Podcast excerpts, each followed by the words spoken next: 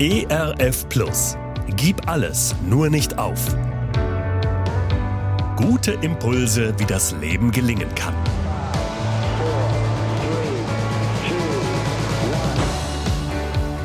Hallo und herzlich willkommen zu Gib alles, nur nicht auf. Mein Name ist Andy Weiß und ich sammle Gedanken, Geschichten und Interviews, die ich gerne mit Ihnen teilen will. Schön, dass Sie da sind. Advent. Die Zeit des Wartens, die Zeit der Erwartung. Warten Sie gerne? Paul Weißmantel formuliert, in Wartezimmern zu sitzen, auf Wartelisten zu stehen, in Warteschleifen zu stecken, ist alles andere als angenehm. Hin und wieder frage ich mich, ob und wie gut ich warten kann.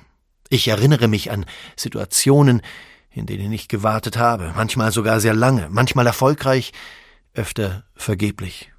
So will ich immer mehr in diese Grundhaltung der Sehnsucht nach Gott, auch wenn er oft lange auf sich warten lässt, hineinwachsen, indem ich sie täglich übe und pflege.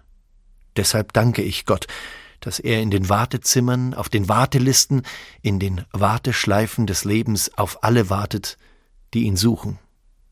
Mir gefallen diese Worte, mir gefällt dieses Bild, denn es zeigt mir, dass die Gottesbegegnung nicht erst dann stattfindet, wenn Gott kommt, sondern dass das Warten auf Gott, die Sehnsucht nach Gott, schon Teil meiner Beziehung zu ihm ist.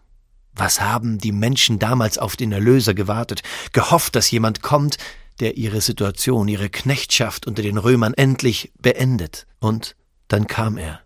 Wie erwarten Sie Gott in dieser Welt? Wie erwarten Sie Jesus, der Mensch wird, in Ihrer Welt? Und ich frage mich, würden wir ihn heute erkennen, wenn Jesus Mensch werden würde?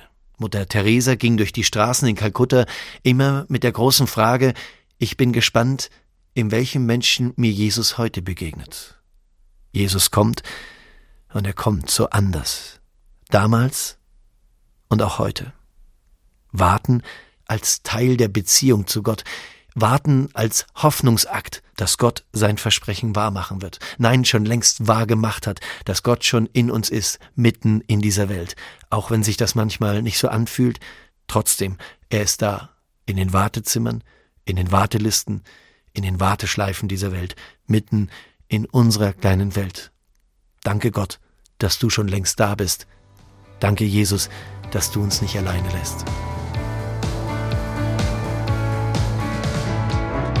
Gerne unterstütze ich Sie auch persönlich, diese Gedanken direkt in Ihrem Alltag umzusetzen. Mehr Infos zu meiner Musik und meinem Beratungsangebot finden Sie unter andi-weiß.de. Bleiben Sie gesund, auch im Herzen. Ihr Andi Weiß. ERF Plus. Tut einfach gut.